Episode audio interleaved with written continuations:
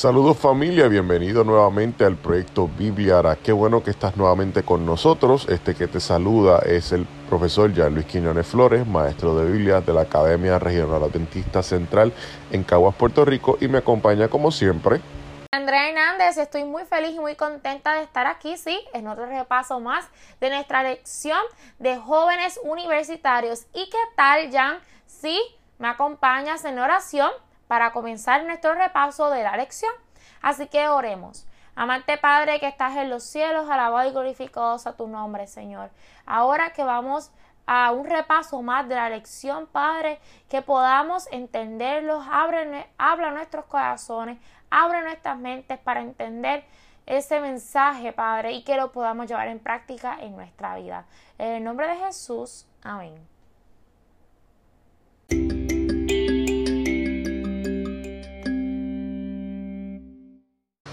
La lección de escuela sabática esta semana está titulada Las relaciones importantes. Y la lección nos envía un reto citándonos el versículo de primera de Juan 4:20 que dice, si alguien dice yo amo a Dios pero ama a su hermano es un mentiroso, porque aquel que no ama a su hermano a quien ha visto, ¿cómo puede amar a Dios a quien no ha visto? Entonces, Satanás al atacar las relaciones humanas realmente lo que quiere es atacar nuestra relación con Dios.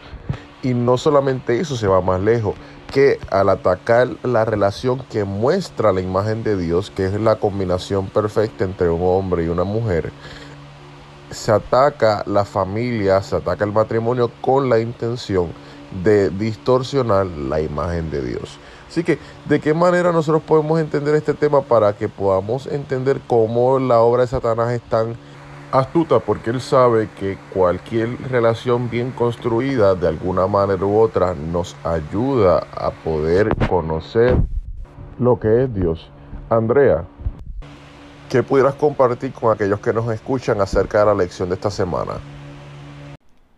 Uno de los subtemas de la lección de esta semana lleva por título Mantener el rumbo y quisiera comenzar con el versículo que se encuentra en Amós 3.3 que dice si dos caminan juntos es porque están de acuerdo y es bien desafiante caminar o casarse con una persona que está en diferentes niveles de su vida en aspectos diferentes o que piensan o que sus metas a largo plazo son bien diferentes a las tuyas, porque cualquier simple conversación se torna, ¿verdad?, en una discusión y con problemas, ¿verdad?, que pasan muchas veces a mayores. Y es bien, bien, bien desafiante. También encontramos, ¿verdad? El otro caso en que una pareja, uno de ellos es cristiano y el otro no. Así que el que es cristiano tiene a Dios en primer lugar en su vida, hace todo para agradar a Dios, ama al Señor con todas sus fuerzas.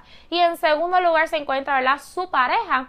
Pero vemos, ¿verdad? Que el otro cónyuge, la otra persona, no es cristiana y tiene, ¿verdad? De primer lugar y idolatra a su pareja porque Dios no está en su vida, porque Dios no es lo primordial en su vida. Así que esa persona comienza a amarte, amarte, amarte y a dar todo y todo te idolatra, pero él espera que tú hagas lo mismo o ella espera que tú reacciones de la, de la misma manera, pero pues la otra persona la otra parte no reacciona de esa manera porque Dios es lo primordial en su vida. Así que el otro cónyuge puede pensar que Dios está tomando el espacio, que le supuestamente le corresponde a él y pueden haber muchos conflictos y roces en esa relación matrimonial. Así que es claro, ¿verdad? Que toda persona que desee casarse debe intentar no haberlo o no hacerlo en una unión desigual. ¿A qué me refiero? No solamente en la forma, ¿verdad? religiosa, sino también en carrera, estilos de vida, clases sociales, económicamente, para evitar roces, ¿verdad? a largo plazo o a corto plazo. Y Pablo, ¿verdad? Nos dice que esto debemos aceptarlo y utilizarlo como una oportunidad de evangelizar, porque si nos gusta, ¿verdad? Predicarle la palabra del Señor a las personas que no conocemos, también lo podemos hacer con esa persona especial que amamos y queremos. Así que eso se aplica, ¿verdad? A todas las situaciones que podamos enfrentar como pareja. Y en las parejas que ambos son cristianos, deben poner al Señor como el centro de esa relación para que Dios tome el control en todos sus asuntos y problemas, porque aunque la pareja los dos sean cristianos, siempre, siempre, siempre van a haber roces y problemas porque nadie es perfecto. Pero si Jesús está en el centro de esa relación, créeme que tendrá éxito. Andrea, vamos a abordar eh, un tema de la lección que es un tema un poquito eh, profundo, quizás lo, lo, tenemos por un tema tabú, no queremos hablarlo a menos que estemos en el proceso de casarnos, en el proceso de buscar novias o en el proceso de ya estar mejorando una relación matrimonial. Eh, la lección le llama esto, no aquello, y es que habla del sexo y la intimidad dentro de las relaciones matrimoniales. Eh, interesantemente, nosotros vemos el sexo como, como una meta a casarse, ¿verdad? Cuando usted se casa, cuando tú te quieres casar, tú ves o esperas, ¿verdad? Aquellos que se guardan para el matrimonio, el sexo como algo eh, maravilloso que tenemos como alcance en algún momento dado. Pero es triste que la sociedad también ha enseñado como el sexo puede convertirse en un camino o en un aparente camino para conocer románticamente a una persona, incluso hasta conocerla emocionalmente y conocer muchas facetas de una persona, cuando no es así. Es triste que se sustituya, se sustituya la intimidad por meramente el acto sexual. Y es bien enfática la lección y me gusta que lo haga de esta manera que el, el acto sexual o el sexo, vamos a ponerlo bien claro, es una manifestación de la intimidad y no es la definición de intimidad. O sea, que puede ser que haya personas que estén intimando y no necesariamente estén teniendo una relación sexual. Ahora, las relaciones sexuales dentro del matrimonio son necesarias para que la intimidad tenga esa plenitud como se conoce la intimidad. Por lo tanto, si si es necesario la relación sexual dentro de un matrimonio para expresar la intimidad en una plenitud, si a Dios le agrada que, que, que, las parejas manifiesten su sexualidad de una manera sana, que Dios es el que instituyó la relación sexual de manera que nosotros podamos ver la unidad que Dios tiene con nosotros de una manera mucho más profunda y tenga unas dimensiones mucho más este, abarcadoras, Satanás se va a encargar de destruir la imagen del sexo para que se distorsione a su vez la imagen o la visión que nosotros tenemos de Dios. Entonces, si se, se enseña cultural, socialmente hablando, que, que, hay una gloria o se puede glorificar el sexo en todo lo que yo hago y que lo que, lo que pasa entre medio de mis piernas no es importante e incluso que me ayuda a conocer una persona y que nosotros tenemos que pasar por un proceso de tanteo y error con otras personas, lo que vamos a hacer es primero desgastarnos a nosotros mismos y segundo, eh, distorsionar nuestra propia imagen que tenemos acerca de Dios y distorsionar la imagen de Dios en la mente de otra persona. Dios quiere de una manera muy particular que nosotros tengamos bien claro qué es lo que Él visualiza eh, acerca del sexo para nuestras parejas, ¿verdad? O para nuestras relaciones de pareja, de esposo, de esposa en este caso para que tengamos una imagen más clara de quién es Dios y qué Él espera de nosotros. Otro de los subtemas ¿verdad? de la lección de esta semana lleva por título Invita, desnudo. Y ahí afirma, ¿verdad? Comienza diciendo la lección que la Biblia afirma que cuando Adán conoció a Eva, estaban ambos desnudos, Adán y su mujer, pero no se avergonzaban. Génesis 2.25. Esta imagen describe, ¿verdad? Lo que es una plena aceptación frente a un momento, ¿verdad? Donde estás vulnerable ante tu pareja. Y esto, ¿verdad? Esta forma, como se esto entre Adán y Eva, es algo que anhela, ¿verdad? Toda persona. Eh, una relación, ¿verdad? Eh, íntima que salga, ¿verdad? Perfecta. Pero el pecado eh, nos ha alejado de Dios y ha dañado, ¿verdad? Toda esa imagen y nos ha separado unos de otros, lo que provoca, ¿verdad? Que no haya esa aceptación como fue desde un principio. Así que nuestros corazones se comienzan a lastimar, ¿verdad? Porque eh, esa persona no te aceptó como tú esperabas o porque te da miedo a mostrarte cómo eres. Así que nuestros corazones, ¿verdad? Se comienzan a lastimar y muchas veces se nos hace hasta difícil llegar al trono de la gracia y comunicarnos con el Padre celestial, ¿verdad? Por miedo a. Sin embargo, la lección nos invita a que nos acerquemos al trono de la gracia con toda la seguridad que el Señor nos va a escuchar, que el Señor nos espera con los brazos abiertos. Jesús Jesús sabe por lo que tú pasas porque fue muchas veces rechazado. Pero, y se encontró en muchas situaciones, ¿verdad? De que no eran las mejores, pero él salió airoso. Así que de esa forma, ve confiado ante el trono de la gracia, cuéntale tu preocupación, tu problema al Padre Celestial y Él restaurará tu vida y tu corazón. Como seres humanos quebrantados tenemos la capacidad para la intimidad, aunque limitada, ¿verdad? Por nuestro temor al rechazo, sin embargo, al experimentar la plena aceptación en Jesús, llegamos a ser capaces de amar a los demás. Por tanto, los verdaderos corazones cristianos están mejor equipados para la intimidad. Así que como tú eres cristiano o cristiana, no te preocupes de cómo va a ser ese momento en la intimidad con tu pareja, con tu cónyuge, sino que sé feliz y confía en el Señor, porque tu corazón está preparado para ese momento de intimidad.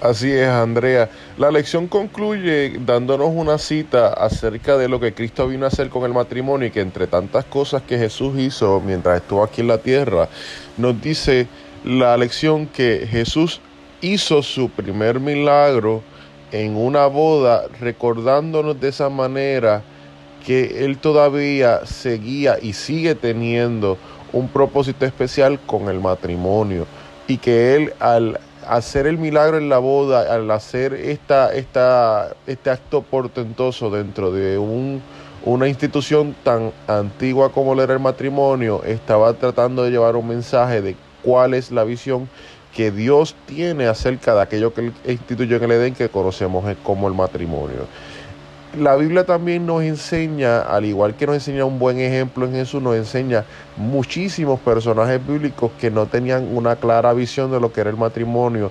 Un ejemplo muy clásico de eso, pues es el, rey David, que era un hombre que no, no tenía quizás toda la madurez espiritual o quizás todo el conocimiento que Dios esperaba que él llevara en práctica acerca de lo que se espera que sea un matrimonio, al punto que tuvo muchísimas mujeres y su hijo fue peor, teniendo muchísimas mujeres. Aún así, siempre eh, hacemos énfasis en que Dios dice en su palabra que David era un hombre conforme al corazón de Dios. Dios puede eh, restaurar a un ser humano aun cuando ese ser humano ha caído muy bajo aun cuando sus decisiones han distorsionado la imagen de Dios en su persona y han distorsionado la imagen de Dios en otras personas. Yo estoy bien seguro que este, este estilo de vida que tuvo David no fue muy sano en ningún aspecto, en el aspecto emocional, en el aspecto físico, en el aspecto eh, espiritual, ¿verdad? Y, y muchas de ellas concluyeron o llegaron a ser relaciones matrimoniales en los libros históricos del Antiguo Testamento, donde se relatan los reinados, específicamente el reinado de David, vemos que David en, en cada momento aparecen nombres de hijos, aparecen nombres de esposas nuevas. Esto e, es importante que lo veamos porque una frase que a mí siempre me ha cautivado es la que dice, aprende de los errores de los demás porque la vida no va a ser suficiente para que tú los cometas todos nosotros no vamos a tener la oportunidad de como seres humanos cometer todos los errores habidos y por haber para poder crecer y decir que podemos, ¿verdad? tener experiencia en todas las facetas de la vida por nuestras acciones. Nosotros también podemos aprender de los errores de los demás. Podemos aprender de los errores que han cometido otras personas, incluso hombres y mujeres de Dios, que lamentablemente han caído específicamente hablando en cuestiones de estas de matrimonio, de relaciones sexuales, de relaciones eh, tóxicas, etcétera, etcétera, etcétera. Realmente Dios quiere que nosotros comencemos a intimar eh, con Él primeramente a fin de que podamos construir y tener mejores relaciones con los demás y no solamente con los demás, sino que cuando tengamos que dar el paso de establecer o comenzar a establecer una familia que se comienza por dos, luego se comienza por otro número y aún si no queremos agrandar el número, Dios no nos condena por eso. Podamos hacerlo de la manera en la que glorifiquemos a Dios y que nuestra relación pueda mostrarse a plenitud la unidad que Dios quiere tener con el ser humano. Pudiéramos hablar muchísimas cosas más de esta lección, pero te invitamos a que en este día tú puedas conectar tu mente con el cielo una vez más y le preguntes a Dios qué Él espera que tú entiendas con el tema que acabamos de hablar. Te invito a orar. Querido Señor Eterno, Padre, gracias porque tú nos das la oportunidad de escuchar tu voz a través de tu palabra. Permite, Señor, que en la medida en la que nosotros nos acercamos a ti y a tu palabra, podamos seguir creciendo, podamos seguir, Señor, construyendo mejores relaciones, desde las relaciones más eh, más básicas, como tratamos a aquellos que son diferentes e iguales a nosotros, hasta la relación más plena que puede tener un ser humano con otro, que es el matrimonio. Permite, Señor, que nosotros podamos eh, compartir este Evangelio con aquellos que lo necesitan y que podamos, Señor, seguir escuchando tu voz a través de toda la semana estudiando nuestras lecciones. En el nombre de Jesús hemos orado. Amén y amén. Gracias por escuchar esta emisión. Esperamos que sea de bendición para ti y para todos los que lo escuchen. Esperamos que también nos puedas buscar a través de Instagram como Biblia underscore Arag y como AC Devotional. Esto ha sido el profesor Luis Quiñones Flores y Andrea Hernández. Dios te bendiga.